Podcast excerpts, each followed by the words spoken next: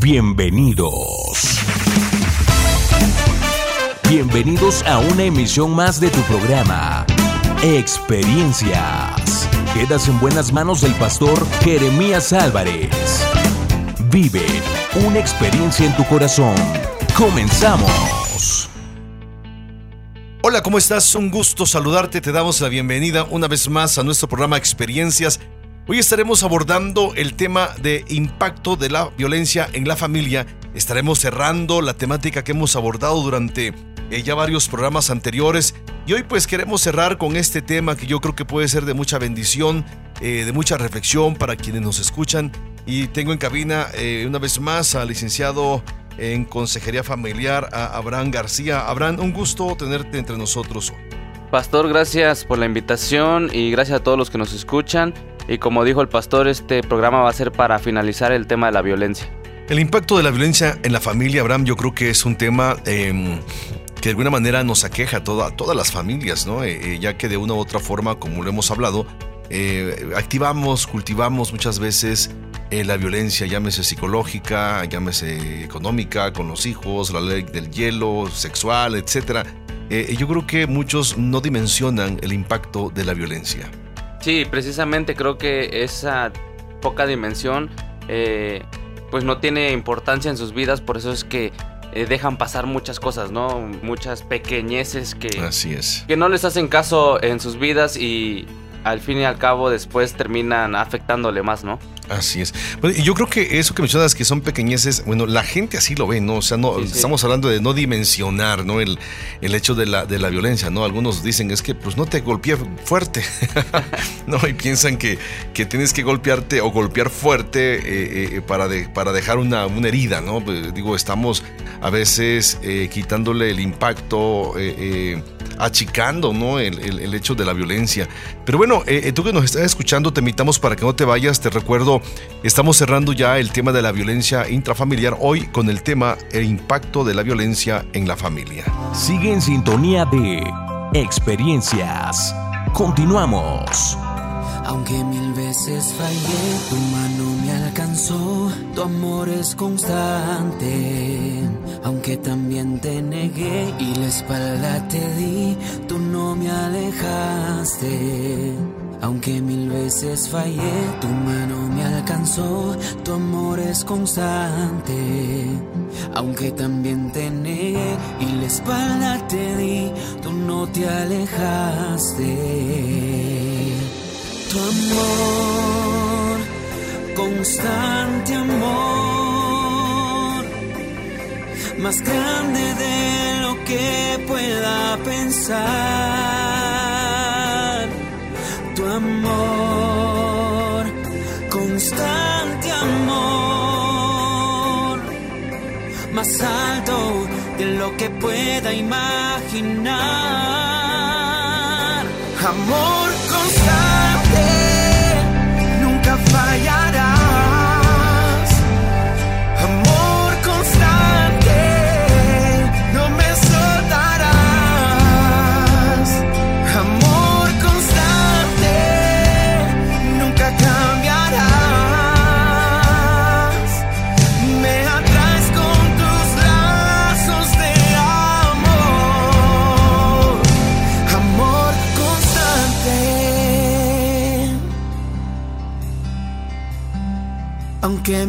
mil veces fallé, tu mano me alcanzó, tu amor es constante.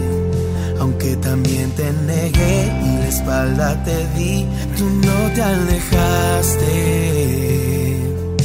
Tu amor,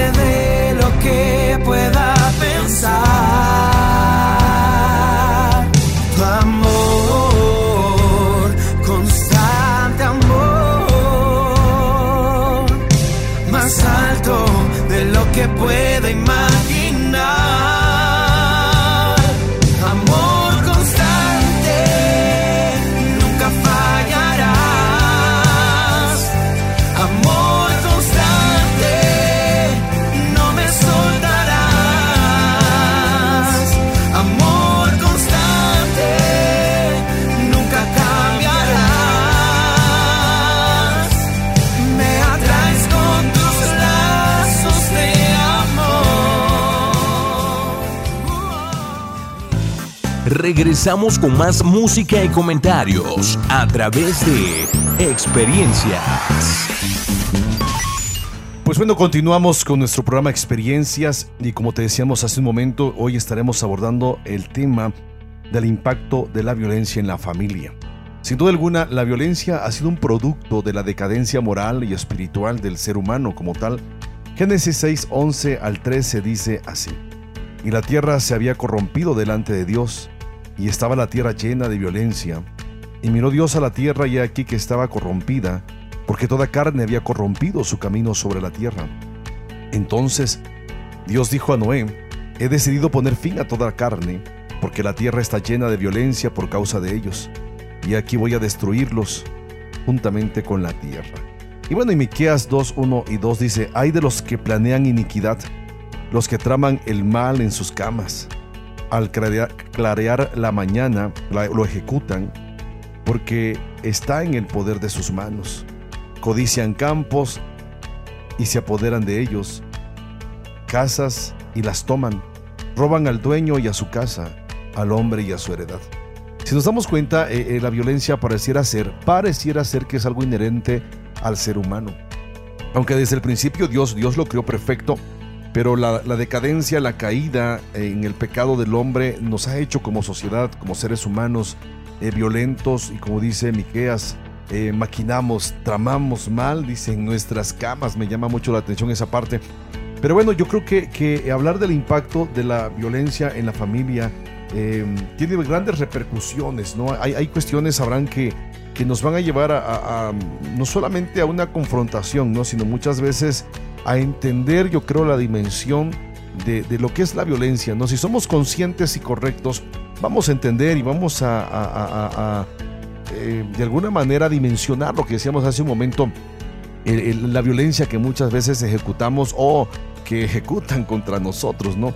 Pero si hablamos de violencia, eh, este, debemos entender que hay numerosos estudios eh, que coinciden en señalar una serie de consecuencias que aparecen en la persona que ejerce violencia.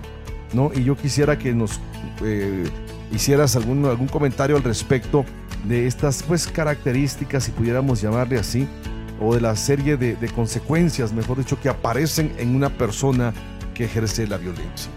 Sí, y más que nada para el agresor es la incapacidad para disfrutar de una relación de pareja o familiar satisfactoria y gratificante, ¿no? E, esto eh, de incapacidad para disfrutarme me, llama mucho la atención ese tema. Digo, estábamos checando eh, el material que estamos abordando y algunos principios que yo creo que son dignos de, hacer eh, referencia. En la incapacidad. Eh, una persona violenta entonces es una, una persona incapaz de disfrutar una relación. Y, todos, todos sabrán, eh, igual, a la edad que ya tú tienes y, lo que de alguna manera pues has leído y, estás de manera directa o indirectamente ya tratando con personas, yo creo que eh, te has dado cuenta cómo nos relacionamos como familias. Digo, perteneces a una familia, eh, has visto en tu entorno social cómo se relacionan las personas, aún en nuestras iglesias, pues, ¿no? O sea, que somos una institución este, donde estamos muchas personas eh, la incapacidad para muchos de disfrutar de una relación, ya sea de pareja, ya sea eclesiástica, ya sea familiar, ya sea laboral, etcétera, etcétera. Eh, cuando no están satisfechas y no tienen o no pueden experimentar algún tipo de gratificación, según este punto empiezan a ser violentadas o violentas, según corresponda. ¿A qué crees tú eh, que sea esta reacción para ser violentos en una relación como la que acabamos de mencionar? Híjole, pues creo que eh, son diversos factores, ¿no? Como lo veíamos en programas anteriores, puede ser el ejemplo, lo que recibió de niño, lo que vio. Este también es muy curioso porque podría ser ya hasta a una adicción, ¿no? Una adicción a, a, un hábito, exactamente, a disfrutar, entre paréntesis, la, la relación violentando a la otra persona. Digo, puede ser superioridad, no sé, pueden ser muchos, muchos este, factores, pero los que se me vienen a la mente ahorita serían esos.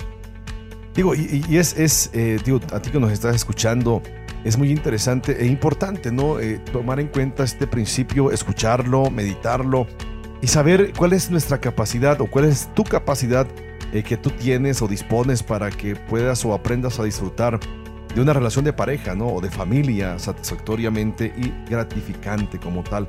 Ahora, hay, otra, hay otra consecuencia que, que podemos señalar, Abraham. Sí, la consecuencia es el riesgo de ruptura y pérdida de los familiares, rechazo por parte de la familia y el entorno social. obviamente lo desplazan, ¿no? Lo desplazan, sí. O sea, es que ¿quién quiere estar con una persona violenta? No. No, o sea, a no ser que haya una persona, alguna persona con un nivel de masoquismo, ¿no? Sí, sí. De esos de pégame y no me dejes, ¿no? Entonces, porque sí los hay a final de cuenta. Pero si, si somos conscientes, yo creo que eh, necesitamos, como seres humanos, eh, eh, tener ¿no? la autoestima, ya lo abordamos también en un momento determinado, en el nivel en, que, el que Dios quiere que lo tengamos, ¿no? Porque vivir, como tú mencionas, ¿no? Este, con una persona violenta debe ser algo difícil, doloroso, ¿no? Todos los días. Pero ¿cuál es el resultado, la consecuencia? Mencionabas que el riesgo de romper, ¿no? O, pérdidas entre los familiares, la ruptura y la pérdida de familiares, el rechazo por parte de la familia y el entorno social. Eh, hay muchas personas que son violentas que con el tiempo se llegan a quedar solas. Sí, sí, y eso, yo digo que nos tenemos que em, evaluar. ¿no? Eh, eh, si somos violentos, tarde o temprano te quedas solo.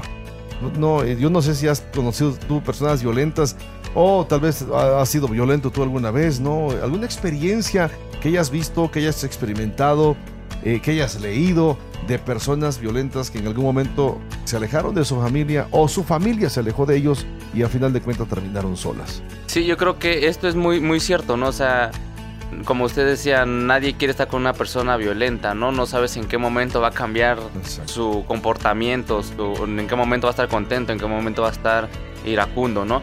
Entonces sí, sí he sabido de casos de eh, que violentan a su esposa, a sus hijos, a su familia entera, ¿no?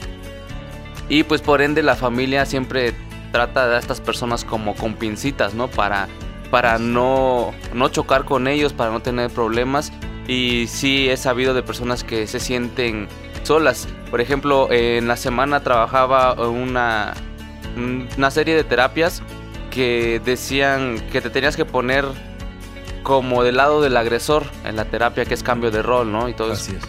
Entonces, eh, al, momento de uno tratar de pensar como un agresor, pues también vemos que el, agresor también está sufriendo algo, ¿no? Porque no por nada está siendo violento con su familia. Entonces, este es una serie de, de factores que lo llevan a, a estar solo y obviamente esa soledad también lo hace tener violencia, ¿no? Dentro de sí.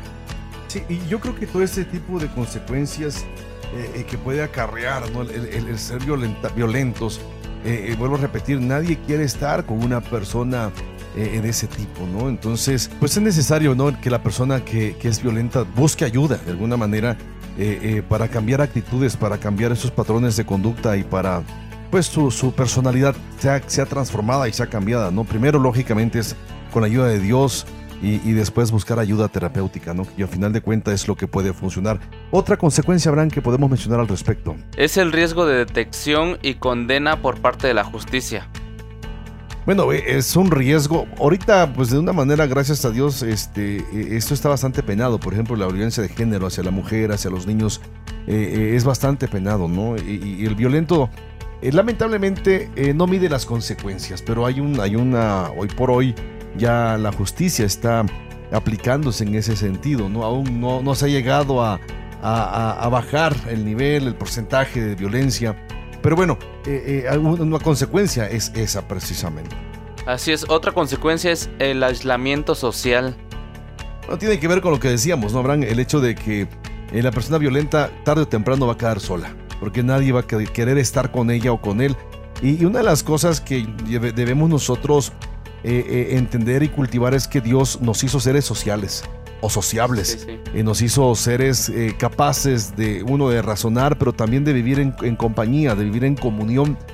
Desde el principio, por ejemplo, el Señor dijo que no es bueno que el hombre esté solo. Decíamos en, programas anteriores, desde allí el producto del pecado fue la violencia, la violencia emocional, el, el cargarle la culpa a otro y no aceptar el grado de responsabilidad, en este caso, que Abraham tuvo en su momento. Entonces, eh, eh, llega un momento en que la persona puede estar solo, ¿no? Un aislamiento social. El hombre, al caer en pecado, al hacerse violento, eh, hubo una presencia gloriosa que se alejó de ellos, que fue la presencia de Dios. La misma experiencia hoy en día tiene la gente sin Cristo, precisamente eh, Dios está lejos de ellos, ¿no? Porque eh, de alguna manera cuando Dios está cerca de nosotros, cerca de nosotros como seres humanos, pues nuestras vidas cambian y son transformadas. Otra consecuencia que podemos nosotros eh, anotar en este. Sí, otra consecuencia es el sentimiento de frustración, fracaso y resentimiento. ¿Cómo ves este punto? ¿Alguna consecuencia para, para el agresor? en cuanto al sentimiento de frustración, fracaso y resentimiento, Pues es como una cadenita, ¿no? Obviamente al quedarte solo te vas a sentir frustrado, pues porque nadie quiere tu compañía, o sea, no eres bien recibido en todos lugares, ¿no? Y eso te va a llevar a, sentirte fracasado en todas las áreas en las que eh, te manejas y eh, esto obviamente vas a tener que vas a tener vas a sentir un resentimiento hacia las personas que no quieren estar a tu lado. Eh, y tal vez tú no te das cuenta que eres tú la persona que está fallando, ¿no? En este momento. El problema yo creo que es ese, ¿no? El no darse cuenta o el no querer darse cuenta de, las consecuencias como tal. Y, a mí me, me, llama mucho la atención, por ejemplo, la, el fruto de la violencia. Estamos dando consecuencias para el agresor. Pensemos por un momento, ahora en eh, eh, la consecuencia que hubo para Caín, ¿no? Este, como tal, Caín eh, em, violenta a su hermano, eh, hace cosas que no debió haber hecho. Y cuando Dios le pregunta, ¿no? Por su hermano, ¿dónde, dónde está tu hermano? A mí me llama mucho la atención la, reacción de, Caín, ¿no? En lugar de decir, Señor, la regué, eh, em, no sé, maté a mi hermano, pero bueno, había, había escuela, había escuela, ¿no? Hablamos ya de modelos, de ejemplos. Adán cuando falla delante del Señor no dice, Señor, arregué, se dice, Señor, la mujer que tú me diste. Eh, en cuanto a, Caín, en Hechos 4.13, a mí me llama mucho la atención lo que dice eh, la palabra del Señor. 4.9, eh, perdón. Y Jehová dijo a Caín, ¿dónde está Abel tu hermano? Y él respondió, no sé. ¿Soy acaso guarda de mi hermano? Hay otra, otra versión que dice, ¿soy yo acaso este, niñera, no de mi hermano? ¿no? Este, eh, eh, eh, me, llama muchísimo la atención en este principio o esta, esta parte porque el Señor, mira, mira lo que le dice, ¿qué has hecho? La voz de la sangre de tu hermano clama a mí desde la tierra. Ahora pues, maldito seas tú de la tierra que abrió su boca para recibir de tu mano la sangre de tu hermano. Y cuando labres la tierra no te volverá a dar fuerza y errante, fíjate bien, errante y extranjero serás en la tierra. En otras palabras, vas a estar solo vas a estar aislado, vas a em, de alguna manera eh, vivir solo, no vas a tener un aislamiento social. El violento, eh, la consecuencia para el violento es esa, y, Caín lo experimentó como tal. Chequemos otra consecuencia. Claro, otra consecuencia es tener un baja, tener baja autoestima, que pues obviamente te vas a sentir en, en, el fondo, ¿no? O sea, no vas a querer hacer nada porque ¿Por qué si nadie quiere estar conmigo? ¿Por qué si, si estoy solo? ¿Por qué si eh, estoy fracasado? Etcétera, etcétera. O sea, te vas a ir hundiendo cada vez más, ¿no? Así es. Entonces, eh, eh, una consecuencia para el agresor es que muestra una baja autoestima y por eso lastima a otras personas. Y esto, a ti que nos estás escuchando, mira, es, es, una característica bien básica de un agresor. El agresor siempre lastima y violenta porque su autoestima está dañada. Y bueno, vamos a seguir eh, eh, eh, comentando algunos puntos importantes, Abraham, después del corte. tú que nos estás escuchando, te invitamos para que no te vayas. Estamos en experiencias hoy abordando el tema impacto de la violencia en la familia. Síguenos a través de nuestras redes sociales, facebook.com diagonal experiencias online y a través de nuestro correo experiencias y mándanos tus WhatsApp al 951 392 1349. Sé que no es fácil creer en algo que no ves. Mi cabeza da mil vueltas, siento que todo está al revés camino se hace largo, siento que nada está bien. No encuentro la salida, pienso ya todo terminó. Pero cuando estaba a punto de morir, fue tu luz que iluminó mi vida y pude recibir tu paz en mi corazón.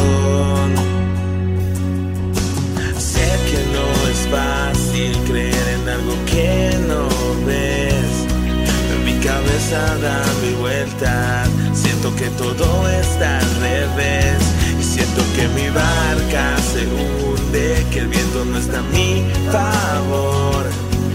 Y mi corazón llora, grita con desesperación. Pero cuando estaba a punto de morir, fue tu luz que iluminó mi vida y pude recibir tu paz en mi corazón.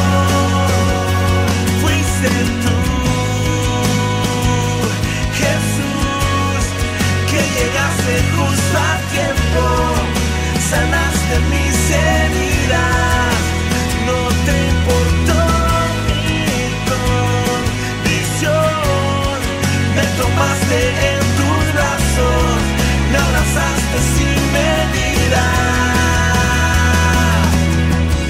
Jesús te quiere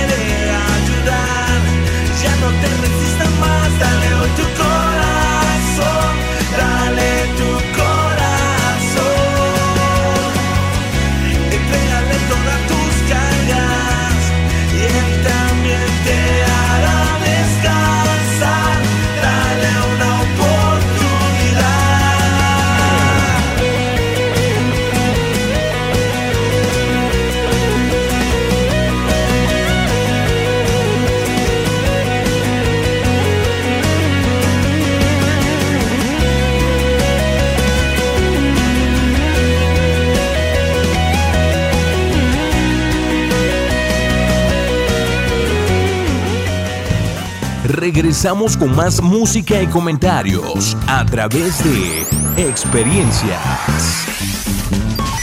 Pues bueno, continuamos con nuestro programa Experiencias y, estamos hablando, Abraham, sobre las consecuencias eh, de la violencia eh, en, en el violentador, ¿no? Con el que es violento, en el agresor como tal. Em, dijimos algunos rasgos, algunas características. ¿Nos puedes mencionar algunas más al respecto? Claro, otra es dificultad para pedir ayuda psicológica, ¿no? Y esto es como muy marcado. Días atrás eh, platicaba con una persona que sufría de estos problemas este, violentos en su familia y ella me decía que estuvieron asistiendo al psicólogo y que iba mejorando la relación, pero este, eh, la persona más su, su- su marido empezó a, a ver qué las personas decían, o sea, que vas al psicólogo, que por qué, ¿no? Entonces eh, se le empezó a dificultar más eso, o sea, empezó a hacerle más caso a las personas de, del qué dirán, de por qué voy al es. psicólogo, o tengo muchos problemas, por eso me mandan, no sé, etcétera, lo que haya pensado. Entonces esto se le volvió, ahorita ya no visitan a, a ningún terapeuta ni nada, pero este se le volvió una dificultad muy grande, o sea, ya no ya no este visitan nada de terapia ni nada. Y también en otro caso es de las personas dicen, pero si yo no yo no tengo nada, o sea, yo no paso nada, yo no soy violento, No estoy loco. no estoy loco. Por ejemplo, esa es una, una Sí, palabra sí. muy común, ¿no? Sí, lamentablemente para muchos el término consejería, terapia, psicólogo eh, es eso, ¿no? Sí, este, eh, eh, eh, no estoy loco.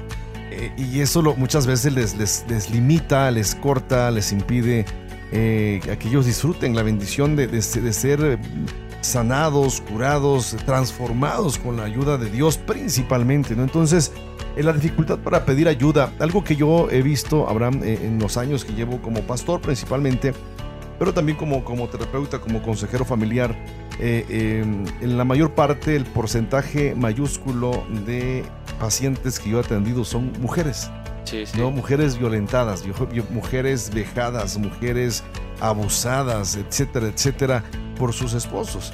Sí. Entonces, a mí me llama mucho la atención esto porque cuando yo le, yo le pregunto, bueno, eh, les pregunto a ella, saber cuál es el motivo de la consulta, por qué viene usted, en qué le puedo ayudar.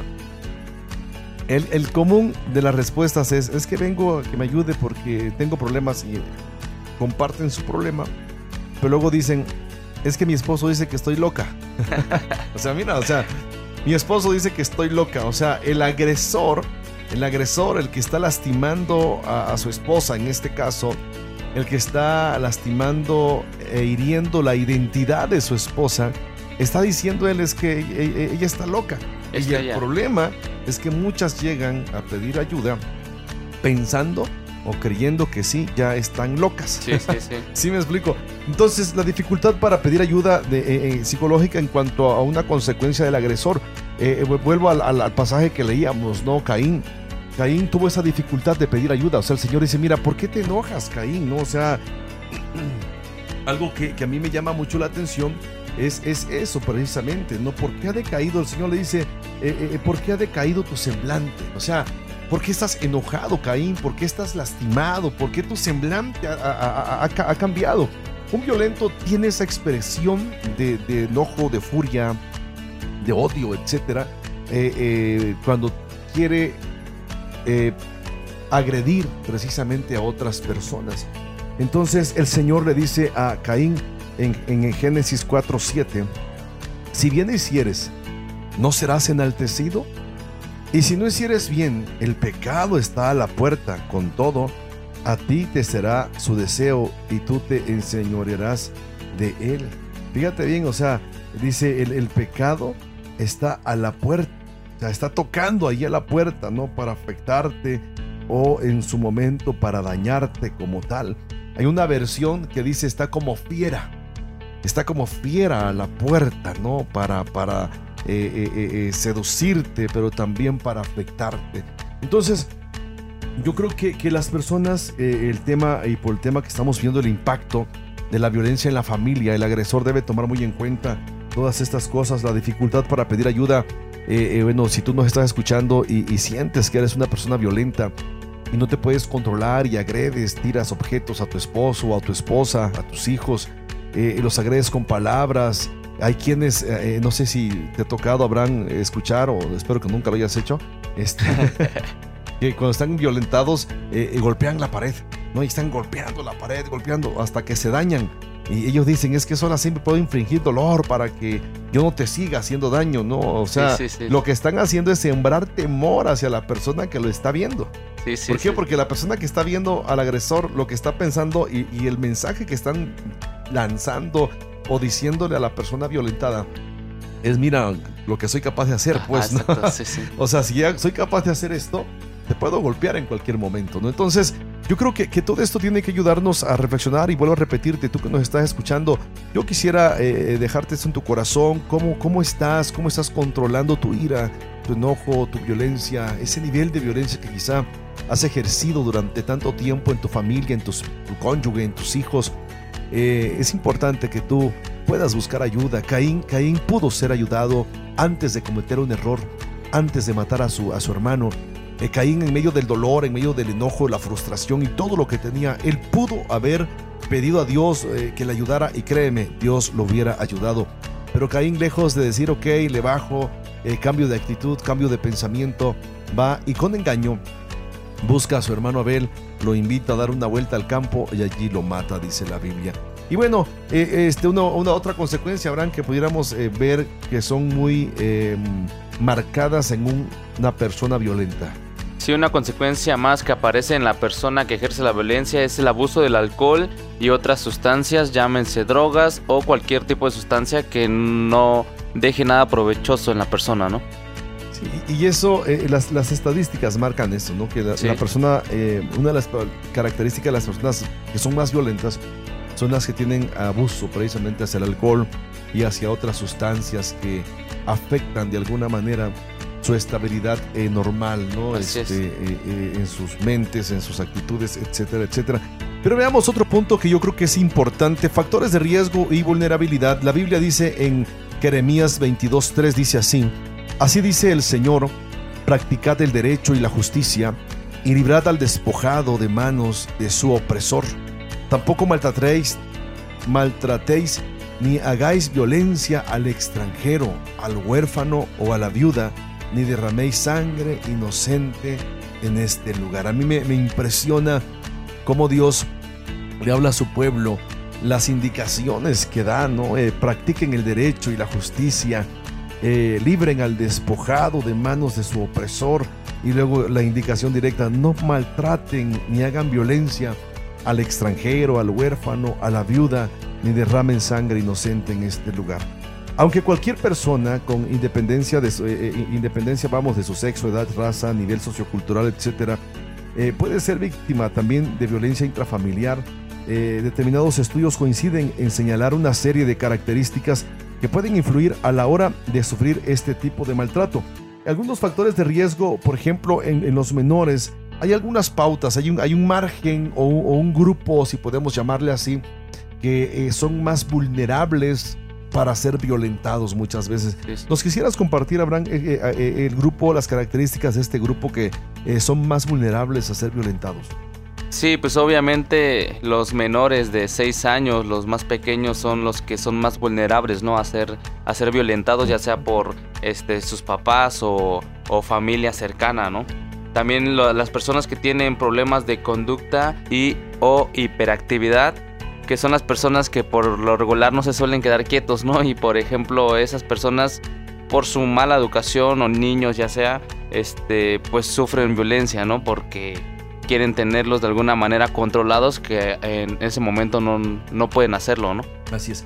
Fíjate que, que, esto, estos dos puntos que tú acabas de comentar, Abraham, eh, eh, digo yo como padre eh, siempre me he observado eso, ¿no? Cuando eres padre eh, eh, se te agudiza, digo, los que nos esforzamos, ¿no? Para ser mejores padres, lógicamente. Se nos agudiza ese sentir sobre los niños, ¿no? Por ejemplo, ayer yo veía a un niño, estábamos, estábamos en una tienda con mi esposa y mis hijas. Y vi un niño llorando, un niño, no sé, de unos que te gusta, tres años de edad. está llorando el niño, no, no sé por qué. O sea, algo quería, me imagino, estaba cansado, tenía hambre, tenía sueño, no sé. Pero la mamá, mamá joven, va cargando a otro niño, ¿no? Que te gusta de un año. Y yo pensé, eh, eh, pensé, no, pensé en el niño. Yo no dije, ah, qué niño berrinchudo, ¿no? Qué niño con dos, tres chanclazos y le quitan el lloro. No, sí, yo, yo pensé en pobre niño, ¿no? O sea, está cansado. Tal vez quiere que su mamá lo, lo, lo, cargue. cargue. Tal vez tiene hambre, era la hora de la comida este, no sé, tiene sed o algo, o sea, pero, pero me llama más la atención que la mamá lo ignora. Ah, el niño está chille, chille, chille, chille, y mi mamá lo ignora. ¿no? Y el chiquillo ahí no revolcándose, porque hasta eso no estaba haciendo un berrinche, porque yo puedo identificar, vamos, el berrinche de un niño que empieza a golpear lo que sea, se acuesta en el piso. Este niño no estaba así como hincadito, ¿no? Así como en cunclillas, en un escalón en esa tienda, y, y la mamá no le hizo, no le hizo caso. Y yo digo, ese también es una forma de, ser violentos, ¿no? Porque, o de experimentar, de, ejercer violencia y de experimentar violencia en este caso del niño.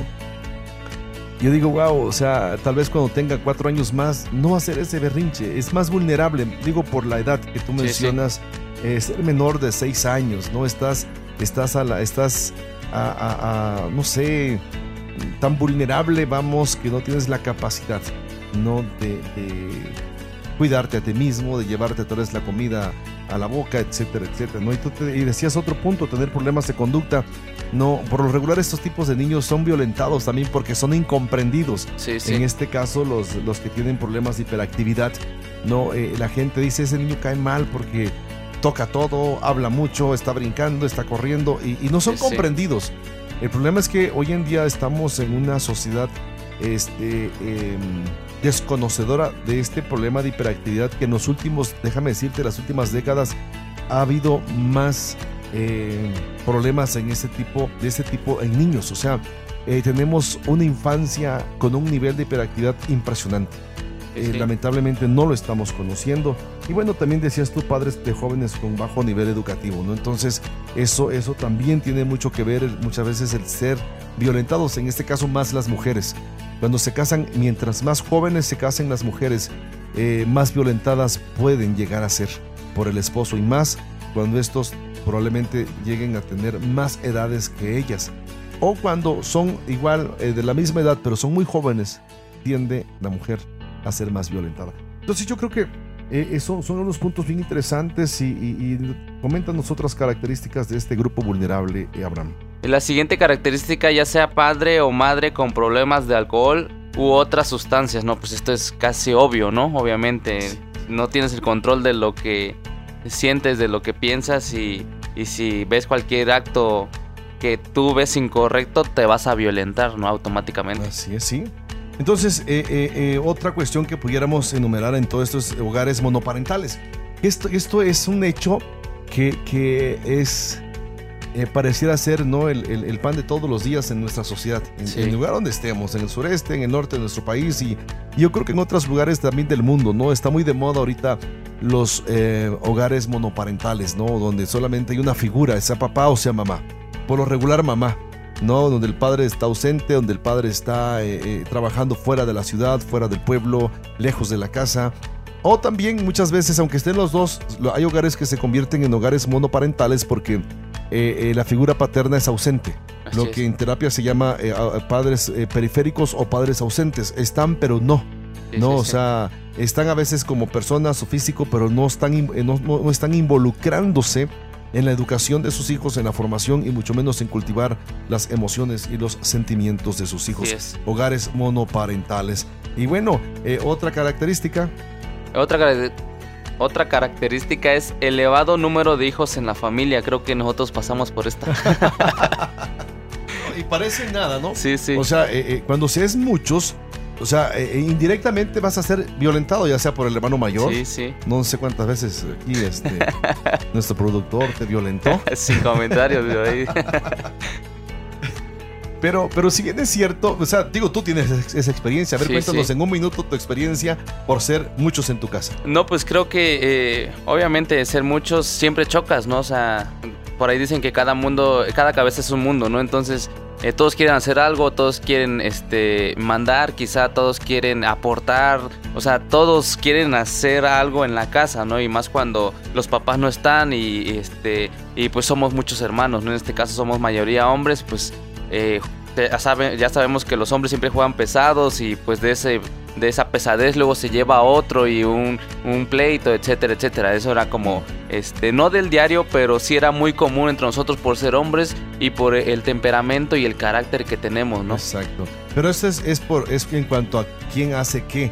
Pero por ejemplo, eh, no sé si te, les pasó a ustedes, digo, eran muchos, cuando se trataba de, no sé, de, de escoger la pieza de pan no se violentaban. Es muy probable que tú querías algo que Chuy se lo comía o que César lo tomaba. O, quien lo agarraba primero. O, quien lo agarraba, ¿no? que tú decías, es que ese iba yo a tomar. ¿no? Y a veces quizá te lo pudieron o pudiste tú haber hecho algo adrede. nada más por, por, lastimar al hermano. Pues. Por ejemplo, ahorita que dice eso, eh, en días pasados vi a unos, unas hermanas eh, pequeñas de, de siete años que estaban tratando de pelear el pan y su mamá les decía compártanlo. Y ella le decía, no, es que yo quería ese que tiene, lo que ya sabemos, ¿no? Y la que tenía el pan que querían las dos, eh, le, le dijeron que lo compartiera y empezó a lamer todo el pan. empezó a lamer todo, todo, o sea, todo de, arriba abajo y se lo dio, o sea, le dio. Y pues la otra hermana ya no quiso, ¿no? Digo, se oye muy chusco, ¿no? Pero al fin y al cabo, creo que también lo ha visto, que lo han hecho. ¿O de dónde lo habrá aprendido? Pues de personas grandes, ¿no? Lo vi una vez contigo que no le querías dar refresco a Chua. también, ¿no? Lo, lo regresas. Escucharon así lo hacían. O sea, de la abundancia su corazón habló. es la experiencia que estamos aportando al programa.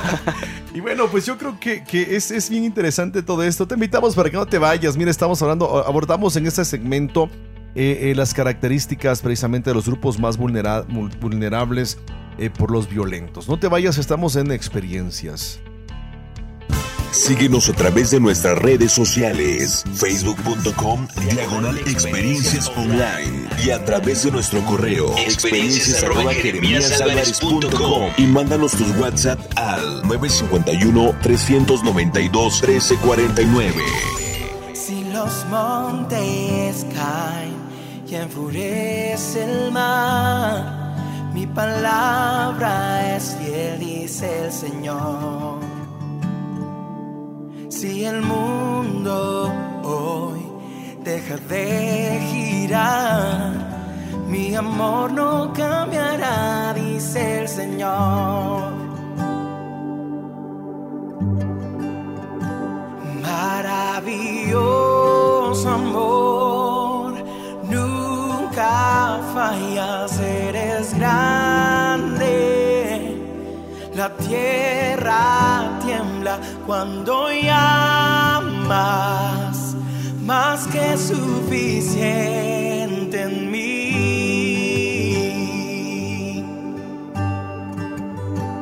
Dios poderoso las cadenas con tu mano.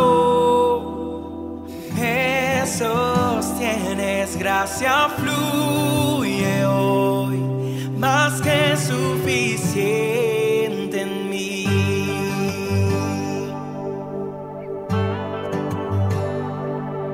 Si los montes caen y enfurece el mar, mi palabra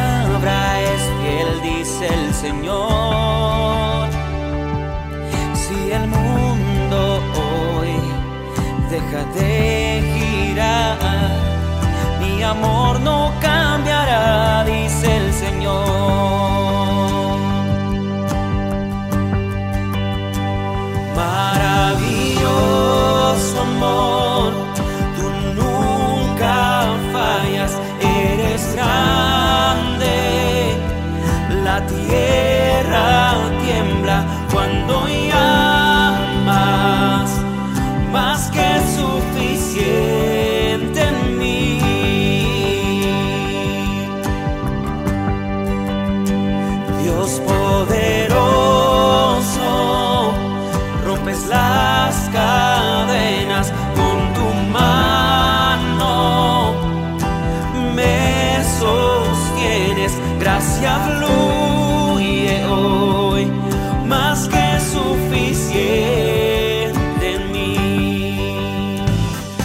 Regresamos con más música y comentarios a través de Experiencias.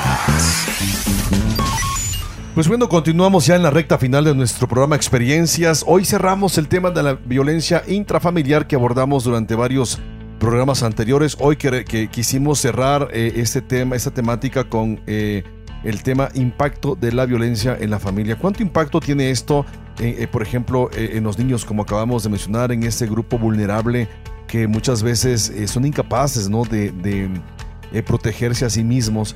Y, y mencionábamos algunas características, ser menores de 6 años, tener problemas de conducta o hiperactividad, padres jóvenes con bajo nivel académico, padre o madre con problemas de alcohol u otras sustancias, hogares monoparentales, elevado número de hijos en la familia, ya dio, Abraham dio su testimonio al respecto, y este, violencia entre los padres, eh, eh, es un tema, bueno, ya eh, muy claro, ¿no? Vamos, Sí, sí. Eh, este, cuando los padres son violentados, los hijos llegan a ser violentados también, o que los padres hayan sufrido maltrato en su infancia, ¿no? También es un cuadro repetitivo, un patrón de conducta sí, que se, que se repite y creencias sobre el derecho de los padres a ejercer la violencia para educar a los hijos. Creer o pensar que como soy papá, estoy autorizado para lastimar, para violentar a los hijos. Sí, ¿no? sí. Hemos confundido los que somos padres lo que es educación y lo que es violencia, lo que es corrección y lo que es lastimar a los hijos, ¿no? Entonces necesitamos tener muy en claro esa parte. Y bueno, yo quiero que terminemos en esta cuestión sobre el tema que estamos hablando, factores de riesgo para la violencia de la pareja. ¿no? ¿Cuáles son los factores eh, también en la pareja que puede, pudieran de alguna manera acrecentar eh, esta violencia dentro de este grupo, eh, vamos, de manera especial en la pareja? Pues como ya lo mencionamos anteriormente, las mujeres tienen un factor o son un grupo no más vulnerable, ¿no? Así es. Eh, en este caso pues sería el sexo femenino y ser menor de 25 años, no ser pues, tal vez menor que su pareja, ¿no? Eso es lo que lo hace más vulnerable a las personas, que, a las mujeres. Así es. Otra, otra característica sería bajo nivel educativo y o socioeconómico. Entonces, eh, eh, muchas, muchas personas, en este caso mujeres, cuando eh, decíamos hace un momento, el nivel eh, académico es muy bajo y el nivel socioeconómico también es malo, este, eh, tienen a veces que aguantar, soportar eh, la violencia. Durante muchos es. años se, se mencionaba o las mujeres eh, practicaban, vamos, este, este, esta filosofía, ¿no? Este pensamiento de ¿a dónde me voy? ¿Con quién me voy? Este, refiriéndose al esposo, por lo menos trae la comida o le da de comer a mis hijos. Y, y por eso estaban a veces eh, sometidas y dispuestas a, a- a experimentar tanta violencia en la pareja. Así es, otra es experiencias de violencia y maltrato en la infancia, ¿no? Eh, lo que veíamos como patrones de conducta Exacto. repetitivos, ¿no? Exacto. Y bueno, eh, eh, residencia urbana, se cree que, bueno, las estadísticas son, son, yo creo, difieren, ¿no? Vamos, dependiendo en qué momento hicieron las, las encuestas o la investigación. En los pueblos hay mucha violencia. Bueno, acabamos de estar, acabamos de estar tú y yo en un pueblo, ¿no? Este, con otras personas de nuestra iglesia. Y, yo vi mucha violencia, ¿no? Hacia la mujer. No, mucha violencia hacia la mujer eh, por los eh, típicos eh, usos y costumbres, vamos, de los pueblos. Impresionante, muy respetable desde mi parte, o sea, yo observé, callé, guardé silencio, pero yo digo, es que no debería ser así. Todo lo que vimos, este, eh, la, esa separación, vamos, ¿no? De no puedes comer con las mujeres, y primero los hombres y luego las mujeres. Este... Y las mujeres como que se van a esconder, ¿no? O sea, es, algo muy... impresionante al respecto, ¿no? Pero bueno, baja autoestima y baja autoestima de la persona maltratada. Ambos que cultivan una autoestima muy baja tienden a ser maltratados. Y bueno, creencias tradicionales y de roles de género, ¿no? Pensar que el hombre es el que tiene que pegar a la mujer, ¿no? Sí, sí, este, sí. Yo, yo escuchaba frases así, ¿no? Lo he escuchado en terapia de hombres que dicen, es que eh, ya sabe cómo me pongo, ¿no? Casi dice, para que ya, ya sabe cómo soy, para qué me invitan, ¿no? Pero dice, o sea, es que así soy. Y, que no me toque, que no me busque, porque sabe que le pego, ¿no? Y, ya le dije que voy a pegar menos, pero si se porta bien. Y me quedo así como, o sea, con la boca abierta, pues, ¿no? O sea, impresionado al respecto de cómo hay quienes piensan que tienen la razón de hacer eso. Y lo peor, mujeres que piensan que así deben ser las cosas. Y bueno, una otra, otra característica, Brandon. Eh, pues una muy decisiva que es bajo, bajo poder de decisión de la persona maltratada, ¿no? O sea, no ha decidido dejar de ser maltratada. Bajo poder de decidir, de decisión de la persona maltratada. O sea, de decir, basta. Sí, sí. Hasta aquí. Hay una película con Jennifer López, este, ya tiene más de 20 años, yo creo, más o menos ahí esa película eh, que dice Ya Nunca Más, no sé si la has visto, tú esa película. muy interesante. Sí, está buena. Muy interesante, Ya Nunca Más. Habla de la violencia precisamente hacia la mujer bajo poder de decisión. Lamentablemente hay muchas mujeres que no pueden decidir, están amenazadas, no, no pueden decir hasta aquí. Y yo te aseguro que el día que muchas digan hasta aquí, van a empezar a ser libres, felices y se van a comenzar a realizar como mujeres o como esposos, porque hay esposos maltratados, déjame decirte también. Otra característica. Eh, es la escasez de apoyo institucional ante la violencia, ¿no? Tal vez, tal vez ignorancia también de dónde estén, qué es lo que eh, les aportan para salir de esa, de este tipo de violencia. Por ejemplo, lo que ponía del ejemplo que visitamos este, esta comunidad. Por ejemplo, ahí yo no sé si sepan que hay instituciones que les apoyan por ser este, mujeres. Mujeres, ¿no? A veces no. Pero a veces, eh, aunque lo sepan, eh, eh, la estructura, no solamente ese pueblo, sino de todos los pueblos, es esos usos y costumbres. Sí, sí, que lamentablemente a veces están arriba ¿no? de los derechos humanos de las personas. Y bueno, escasez, este, justificación y tolerancia de la violencia como forma de resolver los problemas o de someter a la pareja, ¿no? Justificación y tolerancia de la violencia. O sea, alguien se justifica al violentar y alguien tolera la violencia de la persona que es violenta, vamos con ella, ¿no? Factores de riesgo habrán para la violencia en personas mayores. En personas mayores es pertenecer al sexo femenino, digo, desafortunadamente es un, un factor que las mujeres tienen, ¿no? Por simple hecho de ser mujer, tal vez por ser débiles, por no tener la fuerza de un hombre. Eh, otra característica es este tener edad avanzada, ¿no? Igual no poder defenderse, ¿no?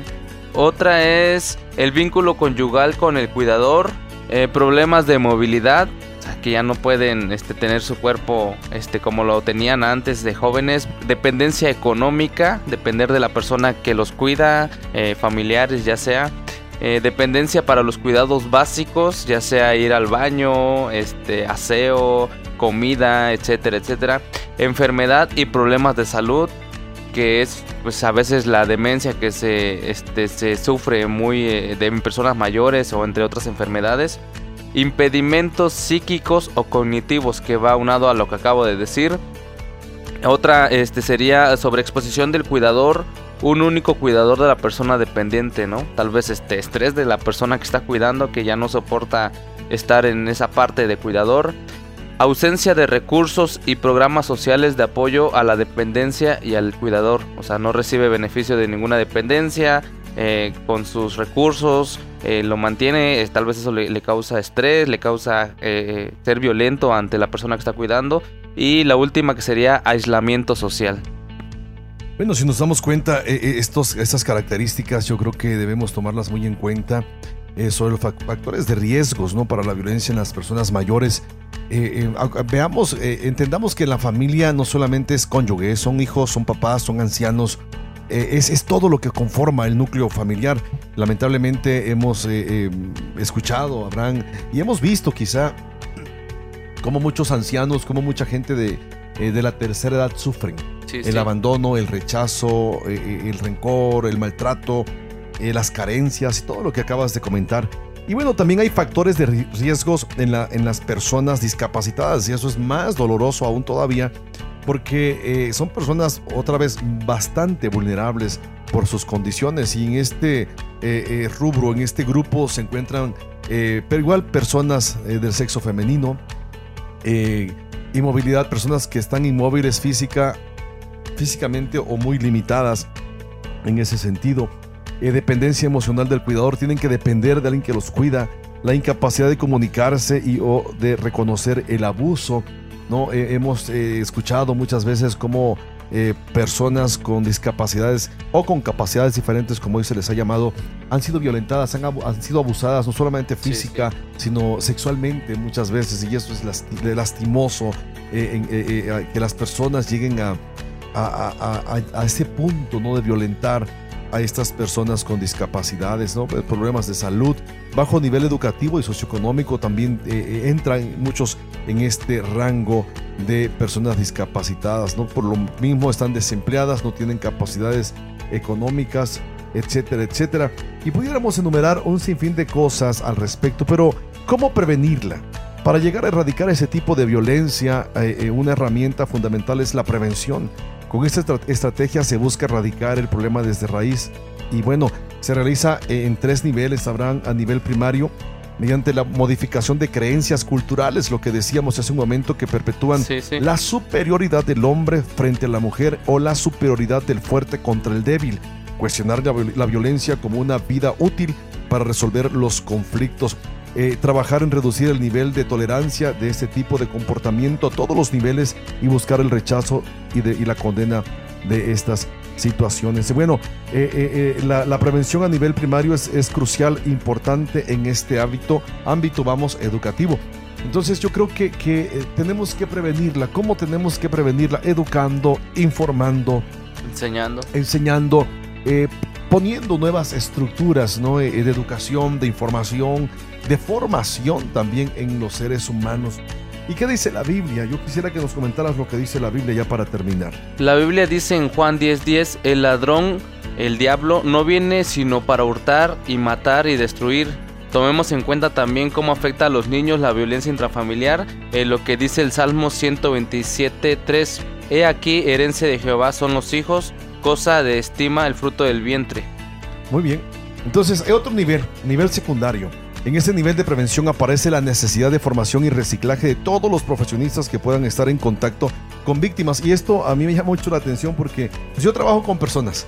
No, eh, en nuestra iglesia hay un abogado y yo siempre le digo, oiga hermano, eh, ¿cómo canalizo esto? Ya él, yo, yo trabajo la parte emocional, eh, él me ha ayudado muchas veces en la parte este, legal, ¿no? De, de, de, inducirla, que las personas más mujeres en este caso eh, vayan y, den cuentas pues a las instituciones donde deben ir, a las estancias legales a donde deben ir. E, a eso se refiere esta, esta, este carácter secundario este, de hacer un reciclaje, vamos, de juntar especialistas, ¿no? En este caso psicólogos, eh, este, terapeutas, eh, pastores, consejeros, abogados, médicos, etcétera, etcétera, hacer equipo. Y bueno, por último, es necesario disponer de una serie de servicios y recursos de atención, asesoramiento, protección y asistencia a los que pueden acudir las víctimas de violencia. Uno de los objetivos principales de estos recursos debe ser el restablecimiento de la vida de las víctimas. Yo creo que es allí, Abraham, eh, el, fin, el fin de todo esto es reestructurar la identidad